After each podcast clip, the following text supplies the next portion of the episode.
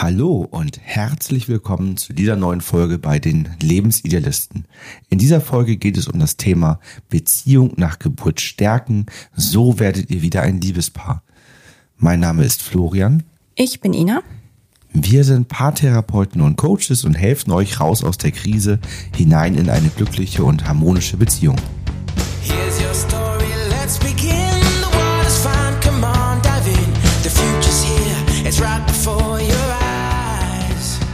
Das erste gemeinsame Kind ist für viele einer der schönsten Lebensmomente.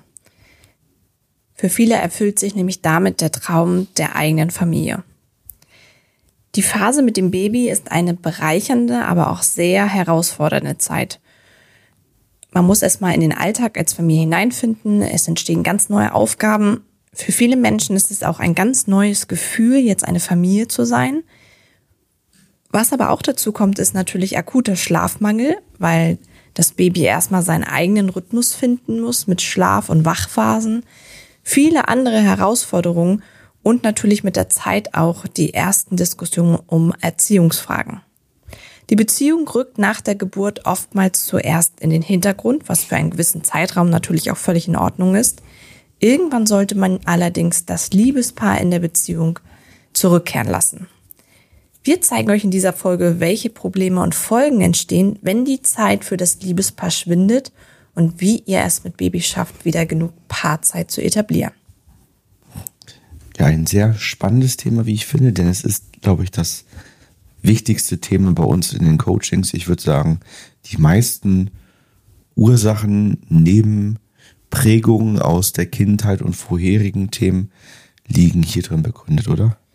Ja, es ist sehr häufig so, ne? Wenn Kinder vorhanden sind, dass gerade die ersten drei Jahre mit einem Kind einfach ähm, eine sehr anstrengende Phase häufig ist, die ja sehr herausfordernd ist, weil man ja auch körperlich wirklich gefordert wird. Nicht nur die Frau, auch der Mann, aber die Frau natürlich, finde ich, in erster Rolle am meisten.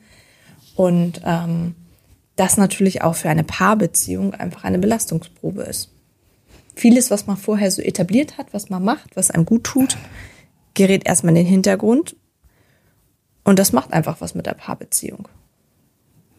Und es ändert sich einfach so viel. Ne? Leichtigkeit, Flexibilität, alles, was vorher so ganz entspannt möglich war. Ne? Beide gehen gleichzeitig unterwegs. Der eine trifft sich mit Freunden, der andere auch. Das ist dann jetzt alles so, dass man sich organisieren muss, weil gleichzeitig geht erstmal nicht. Und es sind viele Dinge dort. Ich glaube, was erstmal sehr hilfreich ist und was vielen nicht so bewusst ist, ist diese Unterscheidung zwischen Elternpaar und Liebespaar. Vielleicht magst du das einmal nochmal definieren, denn ich glaube, das hätte vielen unserer Paare in den Coachings schon geholfen. Einfach nur dieses Bewusstsein darüber, dass man das unterscheidet und natürlich, dass das Liebespaar nicht einfach so automatisch meistens zurückkehrt, weil einfach so viele andere Dinge da sind, die vordergründig erscheinen. Ne? Genau, die Unterscheidung zwischen Elternpaar und Liebespaar. Also Liebespaar ist sozusagen dann vorhanden, wenn zwei Menschen als Paar zusammenkommen, dann sind sie ein Liebespaar. Ähm, also häufig die Phase vor den Kindern, wenn ein Paar zusammenkommt, wenn es Paarzeit hat, wenn es sich kennenlernt, dann entsteht immer mehr Tiefe im Liebespaar. Beim Elternpaar sprechen wir davon, wenn ein Kind mit dazu kommt und beide Verantwortung für das Kind übernehmen und damit auch Eltern sind. Und das Elternpaar ähm, ist man eigentlich sein Leben lang, mindestens bis zum 18. Geburtstag, aber man kann eigentlich sagen, das, das komplette Leben vom Kind ist mein Elternpaar. Und die Unterscheidung ist einfach Elternpaar, Liebespaar.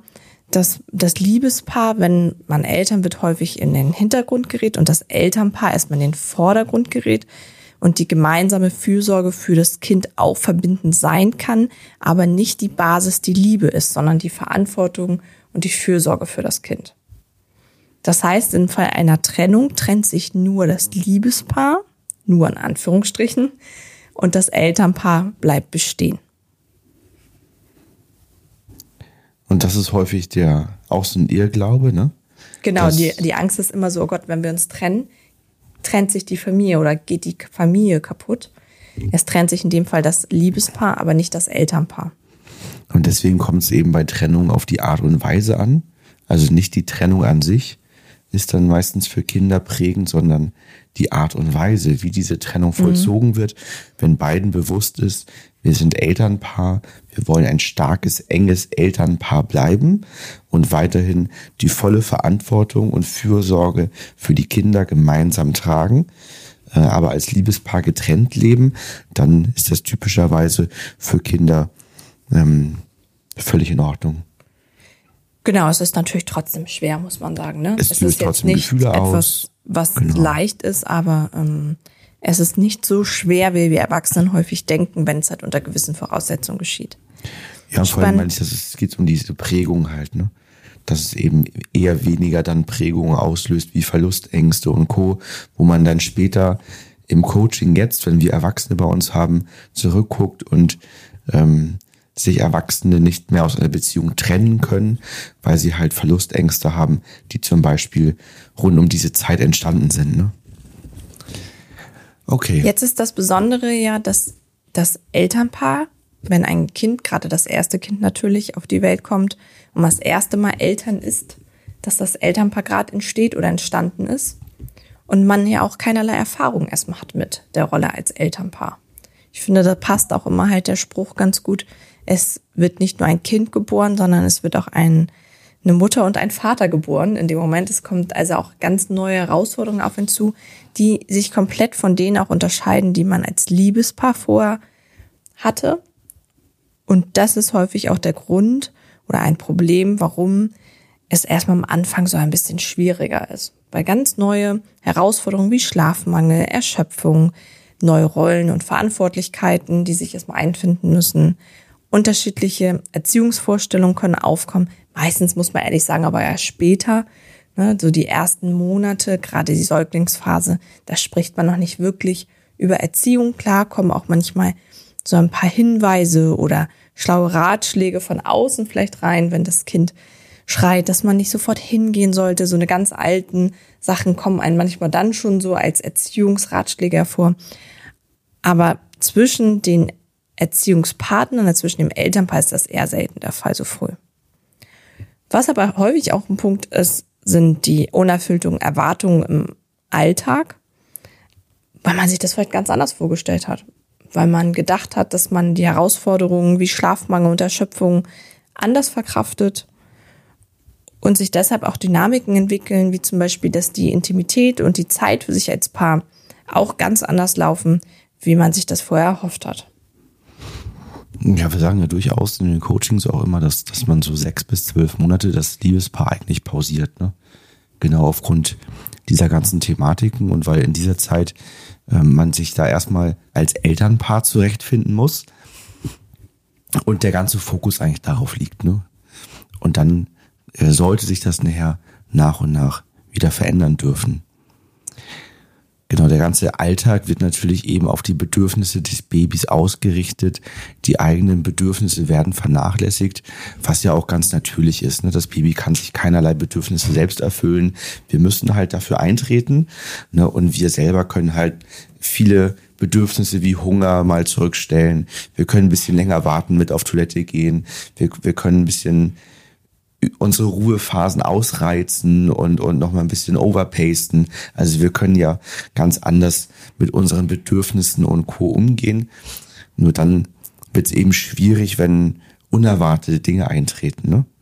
Und wir waren nächtelang wach, ne? weil er nächtelang... Nächtelang 18 Monate. Ja, ja, genau. Wir waren, waren nächtelang wach, ne, weil er dann nachts äh, zwei, drei Stunden wach war, teilweise geschrien hat. Na, dann hast du die Kombination aus Müdigkeit und Lautstärke. Und wenn du dann denkst, na ja, dann wird er ja dafür morgens länger schlafen, wenn er nachts zwei, drei Stunden wach ist und er dann pünktlich morgens zwischen fünf und sechs Uhr vollkommen wach ist und bereit ist, ne, dann hast du gar keine andere Wahl mehr, als jede Möglichkeit, die dein Kind schläft, auch zum Schlafen zu nutzen und jede, jede, jeden Powernap mitzunehmen. Ne? Ich glaube, das Problem ist, dass man immer versucht, eine Berechenbarkeit in diese Sache mit den Kindern reinzukriegen. Ne, also, wenn die Schwangerschaft so und so ist, dann wird das bestimmt auch ein entspanntes Kind. Oder ich habe gut geschlafen als Kind, du hast gut geschlafen als Kind, wir kriegen bestimmt einen ganz entspannten Schläfer. Und so eine Sätze, die ja auch gern von außen herangetragen werden, machen halt was mit einem. Und wenn es denn nicht so eintritt oder wenn das Kind Herausforderungen mit sich bringt, wo man sagt, okay, das hatten wir im Freundes- und Bekanntenkreis noch nicht vorher, dann wird es natürlich schwierig. Weil beide denn Erwartungen hatten vielleicht an die Zeit, weil man muss auch ehrlich gesagt sagen, die Zeit wird auch sehr romantisch gesehen in unserer Gesellschaft.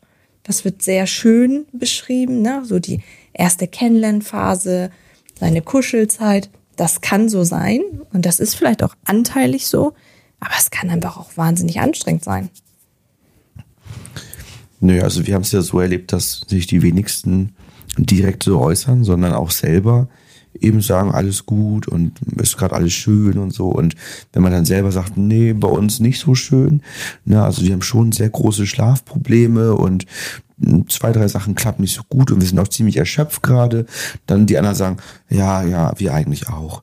Ne? Also das heißt, man bekommt eigentlich so diese Wahrheiten häufig nur mitgeteilt, wenn man sich selber dann öffnet und dann andere sagen, uns geht's auch so. Also irgendwie versuchen auch viele dieses romantische Bild eben aufrechtzuerhalten. Ne? Ist natürlich eben schwierig, wenn du dann noch keine Elternpaar bist und so in die Planung gehst, du kannst dich eben nicht so realistisch darauf vorbereiten, weil mhm. keiner dir so ein echtes Bild verrät. Und wenn man selber dann später zurückguckt, dann hat man eben auch viele schwierige Zeiten ähm, verarbeitet und guckt eher so auf die süßen Babybilder zurück und hat dann eben auch ein anderes Bild, was ja auch schön ist, mhm. dass man äh, anders zurückblicken kann und nicht nur das Negative sieht und die Herausforderungen und die anstrengenden Zeiten.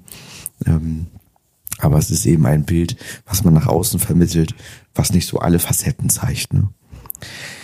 Es entstehen in so einer Situation eben viele ungute Gefühle, wenn die Bedürfnisse eben zu lange zurückgestellt werden. Das ist eben das Hauptproblem meistens, dass man eben nicht innerhalb von sechs bis zwölf Monaten aktiv sich ranmacht und sagt, wir holen uns jetzt das Liebespaar wieder zurück und sorgen dafür, sondern dass viele das eben einfach so laufen lassen, weil das ging ja damals, als man sich ineinander verliebt hat, auch alles automatisch.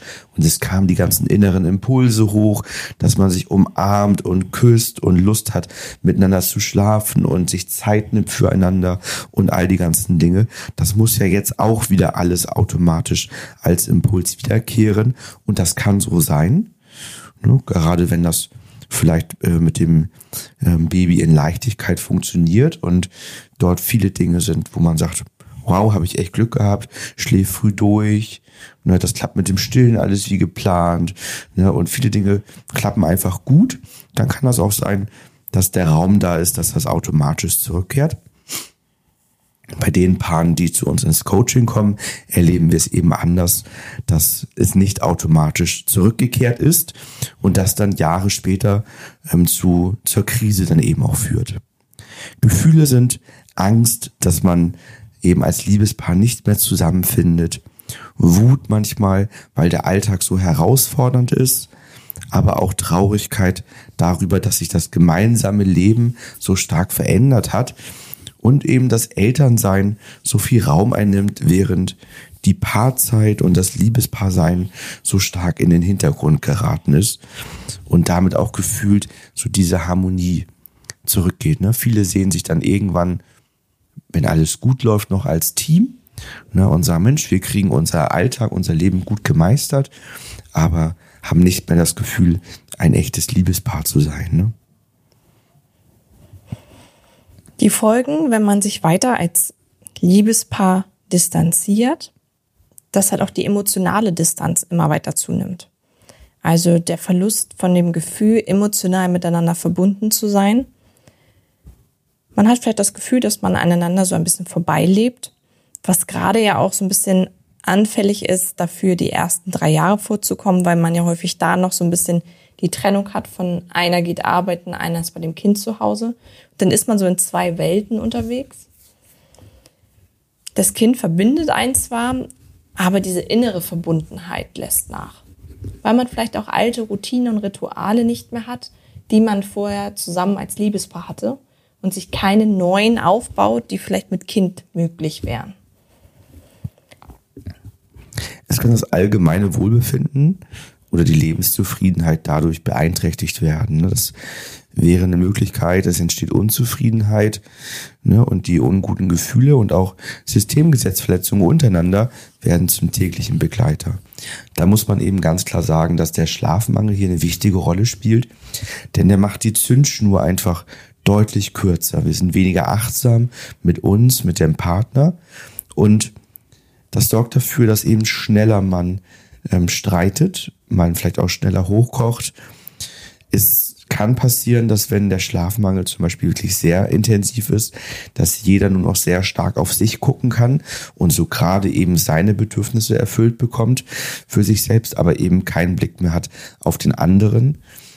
Ähm, es kann in eine Negativspirale eben führen, wo beide ähm, um ihre eigenen Bedürfnisse kämpfen und so das Gefühl entsteht nachher innerlich, ich kämpfe ums Überleben, wenn das eben mit dem Schlafmangel und anderen Themen sehr, sehr stark und intensiv ist. Ne?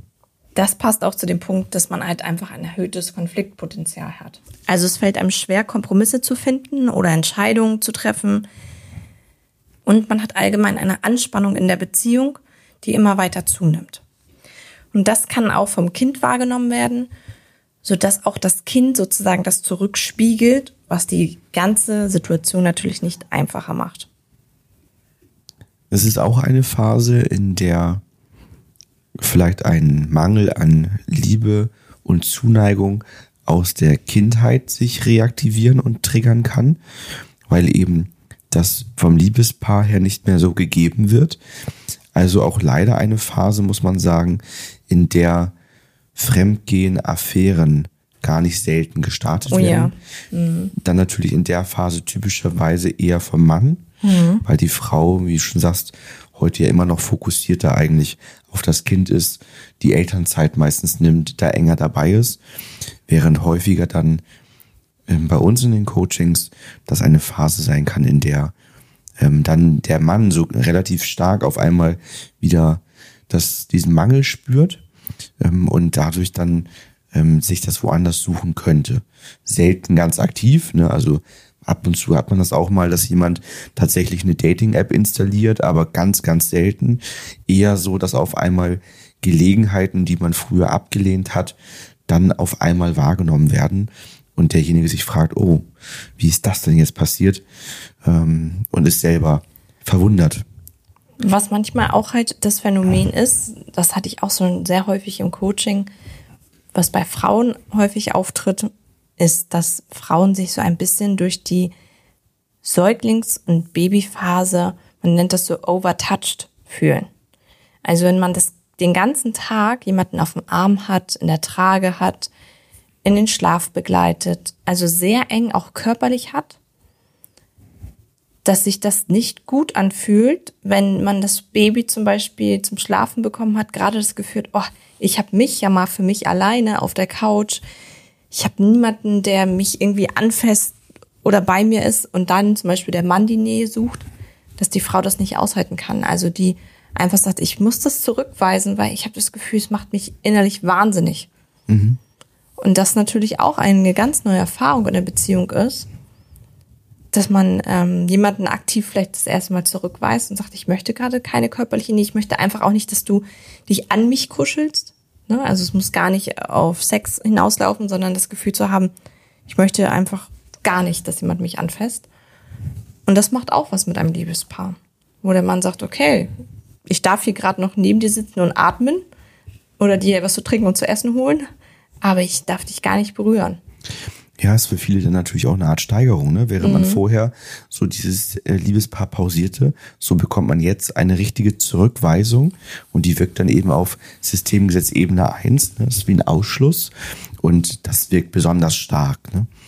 Und in der Folge dieser ganzen Dinge kann es natürlich dann auch zu Trennung und Scheidungsgedanken kommen, wenn eben das Liebespaar dauerhaft nicht zurückkehrt und man im Elternpaar bleibt, dann kann es halt irgendwann für die Beziehung schwierig werden. Ne? Wir haben das Ganze für euch nochmal in einem Blogartikel detailliert zusammengetragen und die wichtigsten Aspekte zusammengefasst und auch die fünf Lösungsansätze, die wir jetzt gleich für euch haben, findet ihr nochmal bei uns im Blog zum Nachlesen. Wenn ihr selber mitten in dieser Phase seid oder auch nach der Phase seid und merkt, stimmt, das trifft genau bei uns auf den Punkt. Wir sind irgendwie Elternpaar geworden und geblieben, aber haben irgendwie nicht zum Liebespaar zurückgefunden. Wir dachten, das passiert automatisch, aber das passierte leider nicht. Und wir kommen da gar nicht mehr so richtig raus und haben zu viele Konflikte aufgebaut. Unser Fundament ist nicht mehr stabil genug, um darüber sprechen zu können. Das artet immer in Konflikten und Vorwürfen aus. Dann meldet euch sehr gerne bei uns fürs telefonische Erstgespräch und wir gehen gemeinsam mit euch ins Coaching, um das Fundament wiederherzustellen und damit wieder dafür zu sorgen, dass ihr vernünftig und konstruktiv über Themen sprechen könnt und sich die Beziehung wieder weiterentwickeln kann. Was sind die fünf Lösungsansätze, die wir jetzt zusammengetragen haben? Ja, wir kommen zu unserem Lieblings-Evergreen. Aufgekommene Konfliktthemen und Systemgesetzverletzungen lösen, also das Fundament wiederherstellen. Geht gemeinsam an dem Punkt, wann war es mal gut? Ne, wann war es gut in der Beziehung? Wann gab es diese aktuellen Konfliktthemen noch nicht? Und arbeitet die gemeinsam auf. Beispiel kann sein, eine Enttäuschung, weil man selbst nachts immer aufsteht, der Partner, die Partnerin aber nicht oder das nicht aktiv angeboten hat. Es gibt genug Situationen in dieser Zeit, in der es dazu kommen kann, dass eine Erwartung enttäuscht wird und viele, viele andere kleine Uneinigkeiten und Situationen. Geht an die Zeit, bevor ihr das erste Kind bekommen habt und schaut mal, war es da alles gut oder gab es da schon erste Themen, die gelöst werden sollen, so dass ihr das Fundament mit der System Empowering Methode wiederherstellt. Und die Schritte sind eigentlich immer, wann war es mal gut, also die erste Verletzung finden, denn bei den Verletzungen heute dreht man sich im Kreis, da kommt man zu keiner Lösung. Dann das Gefühl zeigen, was entstanden ist. Derjenige, der das Gefühl verursacht hat, übernimmt Verantwortung, ja, sagt, es tut mir leid, das war nicht meine Absicht, diese Gefühle bei dir auszulösen. Ne, auch hier ganz wichtig, wir entschuldigen uns für die Gefühle, die wir bei anderen erzeugt haben, nicht für unser Verhalten. Denn Verhalten findet immer in positiver Absicht statt. Und mit dann schauen wir drauf mit dem Wissen von heute, wie hätten wir einzeln oder als Paar anders handeln können, damit dieses Gefühl nicht entstanden wäre. Und diese Kombination löst nachhaltig die Systemgesetzverletzung auf ne, und sorgt dafür, dass ihr euch besser zueinander fühlt und das Fundament sich wieder stabilisiert. Punkt Nummer zwei, das Zeitmanagement optimieren. Das ist, glaube ich, ein Punkt, den man sehr individuell sehen muss, weil jeder andere Voraussetzungen hat, wie er optimieren kann. Worum es da grundsätzlich geht, ist mehr Raum für die Paarzeit und die individuelle Zeit, also die Zeit für sich mal einzuräumen, um mal von außen drauf zu schauen, was ist möglich, was können wir machen, mit welchen Voraussetzungen. Das hängt natürlich einmal von dem Kind ab. Wie ist gerade der Status beim Kind? Was ist möglich? Welche Trennungsphasen sind schon möglich? Wird noch gestillt? Wird nicht mehr gestillt? Was für ein Netzwerk hat man sich aufgebaut vielleicht? Durch andere Personen, dass Paarzeit und Zeit für sich möglich ist. Ähm, wichtig ist auch da wieder im Wir-Gefühl mal raufzuschauen. Also als Paar zu überlegen, wann haben wir die Möglichkeit, uns mal einen Termin gemeinsam zu machen, wo wir ganz bewusst miteinander Zeit verbringen. Ist es vielleicht abends möglich, sich aktiver auszutauschen? Wann hat jeder mal Zeit für sich? Und da auch wirklich mit Kleinzeiten anzufangen, also mal mit einer Stunde oder meinetwegen auch mit einer halben Stunde. Es geht darum, dass man dieses Thema der Zeitkonten einfach mehr angeht und versucht da ein bisschen die Zeit optimaler einzuteilen, damit jeder Raum für sich bekommt.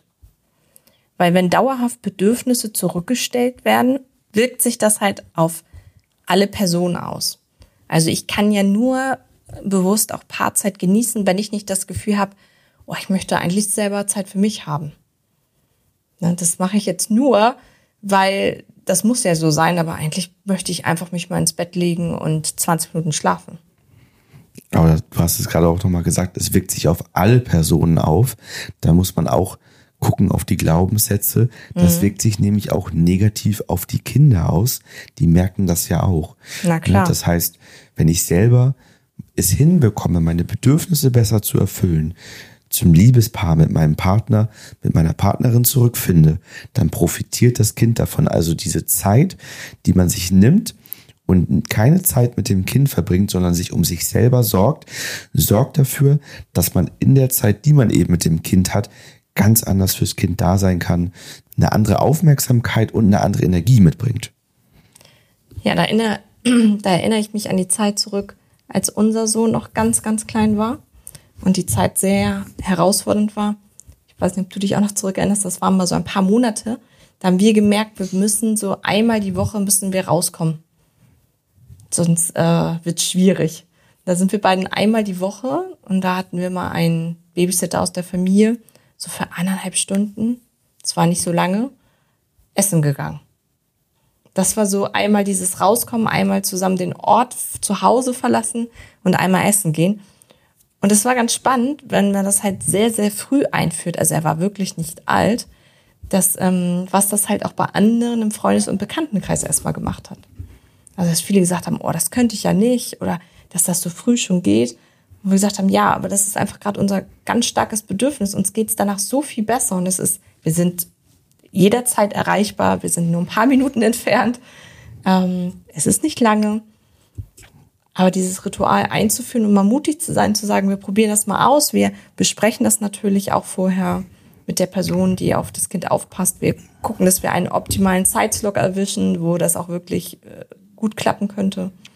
Und es hat noch einen weiteren großen Vorteil, denn dadurch hat er zu diesen zwei Personen aus dem Familienkreis, die eben schon so früh auf ihn aufgepasst haben, heute auch eine sehr intensive Bindung. Ne? Ja. Ich habe da auch ein Beispiel ähm, aus einem Coaching, was eben auch sehr gut dazu passt, dass man sein, sein Zeitmanagement auch mit dem Ziel optimiert, eben Paarzeit und individuelle Zeit für sich herauszuholen. Die beiden, ähm, das, das war schon beeindruckend. Die hatten vier Jobs letztendlich. Boah, Ne, also ein Job davon als sehr hohe Führungskraft mit sehr viel Verantwortung, ähm, ein Teilzeitjob, eine Selbstständigkeit und Vermietung von Objekten, ähm, also Ferienvermietung, also jetzt nicht so Dauervermietung, dass man eine Wohnung hat und braucht sich kaum drum kümmern, sondern wirklich Ferienvermietung. Das haben die zu zweit gemanagt und die waren extrem gut darin, das zu managen. Und die haben nicht nur ein Kind, sondern ein paar mehr Kinder. Okay. Ähm, und die haben das extrem gut gemanagt. Die waren sehr gut strukturiert. Das war alles perfekt aufeinander aufgebaut. Aber eben nicht mit dem Fokus, Paarzeit miteinander zu verbringen. Und das war auch ein Missverständnis am Anfang, wo ich irgendwann sagte, Mensch, wir brauchen uns einen Orga-Termin. Ne, Wir müssen schauen, dass, dass ihr euch dann einmal die Woche hinsetzt und die nächste Woche plant. Und ähm, da, da war ich dann erstmal äh, nicht, nicht deutlich genug, beziehungsweise hatte noch nicht genau verstanden, dass die schon so durchorganisiert sind. Und beim nächsten Termin, wir hatten sehr eng getaktete Termine, sagten sie dann, ja, wir wussten jetzt so gar nicht genau, was wir da anders machen sollten, weil wir sind ja eigentlich schon so gut strukturiert und geplant. Und dann haben wir nochmal drauf geguckt und ja, wir konnten uns jetzt auch noch ein bisschen mehr Zeit freischaufeln, das ging auch. Aber warum denn eigentlich? Weil wir sind ja eh gut getaktet. Und dann sage ich, naja, das Ziel ist ja, euch Paarzeit und individuelle Freizeit freizuschaufeln, aber vor allen Dingen Paarzeit. Und da machte das bei den beiden Klick und sagten, ja stimmt, das haben wir immer vergessen. Ja, Ne? wir dieses funktionelle Team, weil viele Menschen fühlen sich ja auch sehr wohl in diesem funktionellen Team, weil das, dann läuft der Alltag. Jeder weiß, was er zu tun hat, es läuft.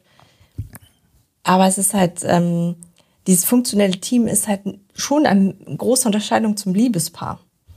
Ne? Funktionelle Team ist eher Sicherheit, Kontrolle, Routinen, Rituale, wenig Leichtigkeit häufig, wenig Spontanität. Nicht unbedingt entstehen da so die Lebensmomente, wie man sich das als Liebespaar wünscht. Und ich glaube, das ist so ein bisschen die große Falle, in die man rutschen kann durch den Alltag, dass man sagt, ja, wir sind gut organisiert, wir kriegen das mit dem Job gut hin, wir haben gutes Einkommen, wir haben ein schönes Haus, den Kindern, denen geht's gut. aber das halt nicht mehr das ist, was sich viele eigentlich wünschen. Das kann mal eine Zeit lang so sein, aber wir haben auch viele Paare, also bei mir im Coaching viele Paare auch, die sagen, wir sind als Paar uns seitdem die Kinder da sind, manchmal wirklich so fünf, sechs Jahre, eigentlich nicht mehr näher gekommen im Sinne von Zeit. Also, dass sie sagen, sie haben seit fünf, sechs Jahren keinen Babysitter, machen alles mit den Kindern zusammen. Und wenn man sich dann überlegt, stell dir mal vor, Essen gehen mit Kindern und Essen gehen ohne Kinder. Das ist ein Unterschied. Ja, natürlich. Man kann ganz andere Themen besprechen. Ja, ganz andere Aufmerksamkeit auch. Ja. Ne? Da sind wir auch beim Besprechen. Ne? Die Kommunikation Genau. verbessern ist der dritte Punkt. Ne? Also es geht darum, darauf zu achten, dass man keine wichtigen Entscheidungen ohne den Partner, die Partnerin trifft. Also trefft Entscheidungen weiterhin gemeinsam, achtet auf stimmig, unstimmig als inneren Kompass und es gibt natürlich einen gewissen Entscheidungsrahmen, wo man sagt, da kann der andere durchaus auch etwas alleine entscheiden. Dann geht es aber darum, dass ihr euch darüber gegenseitig auch informiert, sodass der andere eben sagen kann, oh, diese Entscheidung war für mich gar nicht so passend. Das hätte ich, glaube ich, anders entschieden und man sich gemeinsam darüber austauscht und einen gemeinsamen neuen Weg dann findet. Dann könnten auch Kommunikationsregeln helfen. Ne? Das Smartphone mal weglegen, aussprechen lassen, kein Smartphone am Essenstisch. Also viele Dinge, die einem auch später sehr zugutekommen, wenn dann die Diskussionen um die Medien losgehen und man selber sagt, Mensch, beim Essen, da gucken wir kein Fern, dann wird das schwierig, wenn dann der Sohn oder die Tochter sagt, na ja, macht ihr ja auch ständig, ne, dann kann man das nicht durchsetzen.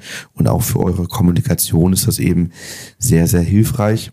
Und sprecht aktiv aus, wie es euch geht, damit ihr gemeinsam darauf eingehen könnt, dass ihr wirklich auch merkt, wie fühlt sich der andere, aber auch eben dazu mh, motiviert werdet, selber euch zu reflektieren und über eure Gefühle nachzudenken.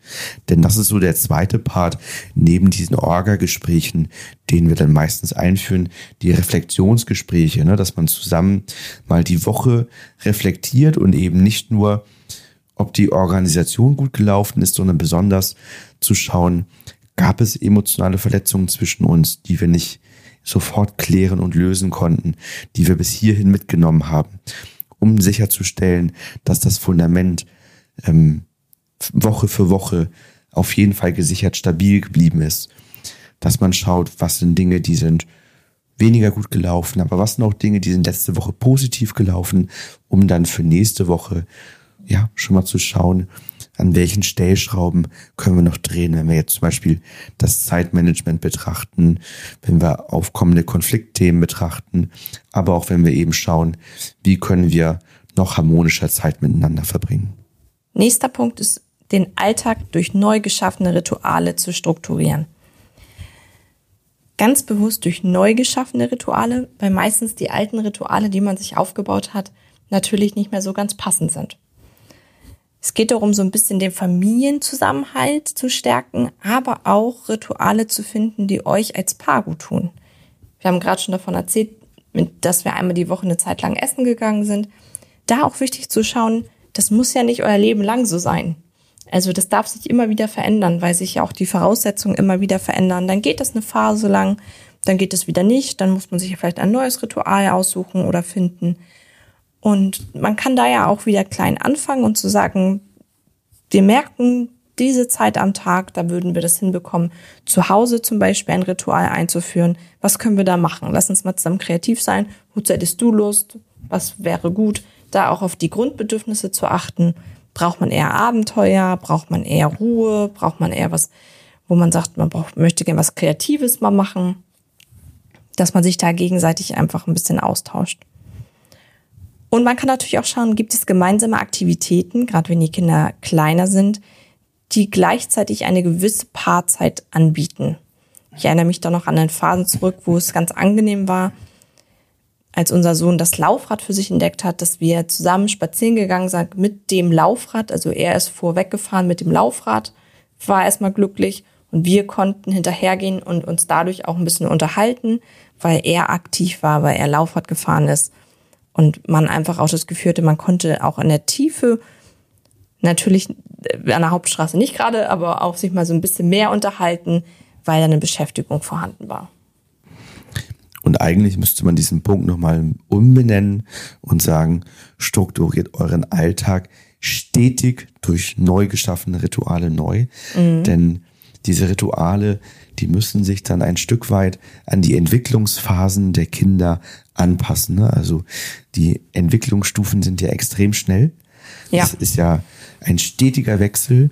Ähm, und darauf sollten sich die Rituale dann einstimmen, dass sich die verändern.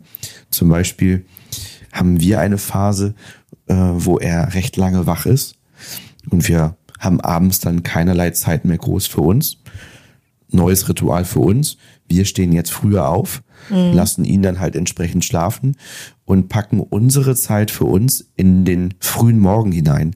Ne? Und das sind immer so Dinge, da passen wir uns dann einfach so an, ähm, wie es dann gebraucht wird für unser Familiensystem, dass die richtige Zeit, das richtige Ritual dabei rauskommt. Und das wandelt sich halt stetig. Ne? Das war vor ein paar Wochen noch ganz anders. Und dass man darauf eben entsprechend eingeht. Man führt nicht einmal neue Rituale am Anfang ein, wenn man ein Kind bekommt und die bleiben dann dauerhaft so, sondern wenn man das aktiv angeht und sich um Paarzeit, individuelle Zeit und Co. kümmern möchte, sich achtsam um seine eigenen Ressourcen kümmern möchte, dann braucht es, dass man diese Rituale stetig wandelt, je nach Entwicklungsphase der Kinder. Genau, man kann das natürlich auch seinem Kind kommunizieren. Je nach Alter ist das nachher natürlich auch möglich, zu sagen, du, die nächsten 20 Minuten hörst du das Hörspiel, ne, leg dich schon mal ins Bett oder du kannst jetzt noch was im Zimmer spielen. Jetzt haben wir aber gerade unsere Zeit. Wenn was ist, natürlich was Dringendes, kannst du jederzeit kommen. Aber ich möchte mich noch kurz über die und die Themen unterhalten. Das geht nachher auch. Aber meiner Erfahrung nach ist es immer einfacher, gerade wenn die Kinder noch kleiner sind, zu sagen, wie kann ich meine Bedürfnisse selbst erfüllen, also selber ganz aktiv zu werden, anstatt in den Kampf zu gehen und zu sagen, okay, jetzt ist der Abend oder jetzt ist die und die Zeit, die musst du jetzt alleine verbringen. Wir brauchen jetzt die Zeit für uns. Das kann natürlich auch sein, dass man ein Ritual dementsprechend aufbaut mit dem Kind zusammen. Aber um einfach auch selber schnell das Bedürfnis zu erfüllen, ist es natürlich auch einfach der Punkt zu sagen, wie kann ich das drumherum bauen. Kommen wir zum fünften und letzten Punkt. Das ist eigentlich optimalerweise dein Punkt, ne? Das Thema Unterstützung, dieses äh, sich ein Dorf bauen, sagst du da immer, ne? Genau. Also dass man im Umfeld eben schaut, ähm, wer ähm, bietet sich, so wie wir es eben auch gemacht haben, frühzeitig an ähm, als Betreuungsperson, als weitere Bindungsperson, ne? Großeltern, Onkel, Tanten, ja, dass man da im Familienumfeld schaut, wer kann dort Zeiten übernehmen, um entsprechende Zeiten für uns dann wiederum frei zu schaufeln. Das können ja aber auch Personen außerhalb der Familie sein. Also wenn man jetzt nicht die Großeltern hat, die vielleicht so zur Verfügung stehen oder keine Familie vor Ort ist, dann noch zu sagen, das können auch gute Freunde sein, die sich anbieten. Oder natürlich auch einfach der Punkt, dass man sagt, man erkauft sich Zeit. Ne? Also sucht sich einen Babysitter. Da gibt es auch schon verschiedene Plattformen, wie man das machen kann. Gerne ja auch ähm, wird das genommen bei Erzieherschulen, dass man da mal schaut. An der Pinnwand suchen viele auch Nebenjobs, die das cool finden, neben der Ausbildung am Wochenende oder auch in der Woche ein paar Stunden zu arbeiten. Da hat man natürlich den Vorteil, da ist jemand auf jeden Fall, der Lust hat, mit Kindern zu arbeiten, der schon ein bisschen Erfahrung mitbringt. Das wäre auch eine Möglichkeit. Wenn es natürlich finanziell möglich ist. Oder was ich auch schon erlebt habe im Coaching, war auch eine coole Idee zu sagen, man macht so einen ähm, Zusammenschluss mit zwei, drei Freundinnen. Und im gewissen Alter geht das natürlich, wenn die Kinder auch zu den Freunden, also zu den anderen Erwachsenen eine Bindung aufgebaut haben, dass man das rotieren lässt und immer eine Person dann auf zwei, drei Kinder aufpasst und dies, nächstes Mal dann die andere Person dran ist, die Kinder zu nehmen. Und vielleicht zu schauen, wann ist das stimmig für euch, dass ähm, auch Übernachtungen eingebaut werden. Also wie frühzeitig ist das für euch einfach stimmig, dass euer Kind vielleicht bei den Großeltern, Tante, Onkel übernachtet. Das ist ja schon etwas, wo es dann eher schwieriger wird, dass das passiert bei in der Fremdbetreuung. Ja, das ist ja schon was, was eher familiär dann organisiert wird und sich stimmig anfühlen kann. Denn so schafft ihr euch eben auch viele Freiheiten, um Dinge zu tun, die eben mal bis spät in die Nacht gehen, Konzertbesuche, ähm, mal feiern gehen, wenn es gebraucht wird, was auch immer. Ne? Also wir sind nun nie feiern gegangen, weil wir immer dachten, Wir brauchen den wir Schlaf. brauchen den Schlaf. ne? Wir sind dann einfach so unterwegs gewesen, aber wir haben auch relativ frühzeitig eingeführt, dass, dass er eben ähm, bei jemandem aus der Familie schläft haben aber später auch eben wiederum auf seine Bedürfnisse geachtet, denn er hatte auch eine Phase, wo er das Ja. dann nicht wollte, ne, wo er sagte, nee, ich, ich möchte da nicht mehr schlafen. Ne, Ohne ich, dass ich gehe jetzt da, was vorgefallen Ich gehe da ne? gerne nachmittags drei, vier, Ja. Mhm. fünf Stunden hin, aber schlafen will ich zu Hause. Ne? Und dann kam das aber wieder. Dann war das auf einmal cool, Ja. weil dann jetzt, jetzt ist dann die Phase, da darf man da so ein bisschen mehr Medien und ein bisschen mehr Süßigkeiten Ja. als zu Hause und dann wird das wieder cool. Und dann haben sie noch einen anderen Schlafkollegen da eingeladen sozusagen, ne, dass die jetzt mit zwei Freunden dann da schlafen und dann wird's natürlich auch für ihn cool und äh, wieder spaßig und er kennt, kennt es halt schon, ne? Auch wenn er zwischendurch die Phase hatte, wo er sagte, er möchte das nicht so gerne. So ist er es gewohnt und kennt das Gefühl von klein auf und war relativ schnell dann drin und dass es für ihn okay war. Und wir haben dann eben mal einen kompletten Abend, eine ganze Nacht für uns, holen ihn am nächsten Mittag wieder ab und ähm, haben dann eben mal länger als nur ein, zwei, drei Stunden Paarzeit für uns. Ne? Ich glaube, wichtig ist auch immer, dass man der Person, die diese Verantwortung übernimmt, klar sagt, was man erwartet und aber auch die Möglichkeiten gibt zu sagen, du kannst natürlich jederzeit anrufen, auch wenn er sagt, er möchte hier nicht schlafen, dass wir ihn jederzeit abholen. Also, dass man sich da auch einfach die Freiheit nimmt. Und das ist bei uns auch vorgekommen, ganz am Anfang. Ich glaube, die zweite oder dritte Übernachtung haben wir einen Anruf bekommen am Abend und gesagt, okay, das äh, wird heute nicht klappen. Und dann haben wir ihn wieder abgeholt. Ne? Und dann noch zu schauen, was ist denn möglich. Ich erinnere mich noch dran, die Phase, wo er nicht übernachten wollte, dass wir dann gefragt haben, ob zum Beispiel jemand aus der Familie, wie gesagt, wir haben die zwei Personen ja, dass ähm, die Person vielleicht bei uns übernachtet, damit der Abend schon mal länger ist, ne? ähm, damit man das Gefühl hat, man, man muss nicht genau auf eine halbe Stunde gucken, wenn man ihn abholt, weil irgendwann ist das Abholen ja auch nicht mehr stimmig, wenn das Kind dann auf einen wartet, ne? weil das dann irgendwann so spät abends ist.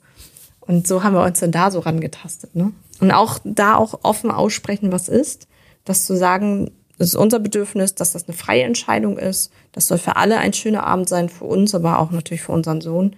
Und wenn das gerade nicht von ihm so das Bedürfnis ist, woanders zu sein, haben wir, haben wir sozusagen die Verantwortung zu schauen, was können wir tun, damit es uns trotzdem gut geht. Ja, das ist eben das, was ich meinte. Man muss immer je nach Phase, ähm, je nach Entwicklungsstufe kreativ werden. Das ist alles nicht in Stein gemeißelt. Und dafür wird eben das stabile Fundament ähm, zwischen den Eltern gebraucht. Und dazu wird eben auch eine sehr gute und intensive Kommunikation gebraucht, ja, um genau diese Punkte für sich zu finden.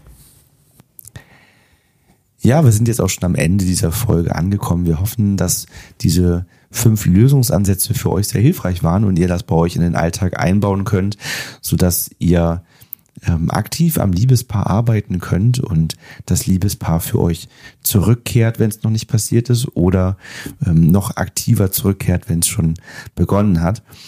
Wenn ihr merkt, dass ihr dabei Unterstützung braucht, meldet euch sehr gerne bei uns. Ähm, Wir haben dieses Thema tagtäglich bei uns in den Coachings, also haben dort einen sehr intensiven Erfahrungsschatz. Und je früher ihr merkt, dass das schwierig für euch ist, zum Liebespaar zurückzufinden, ähm, desto hilfreicher ist es, sich Unterstützung zu holen.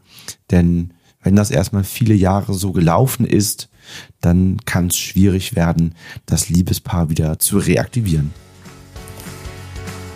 Bis zur nächsten Folge. Bis bald.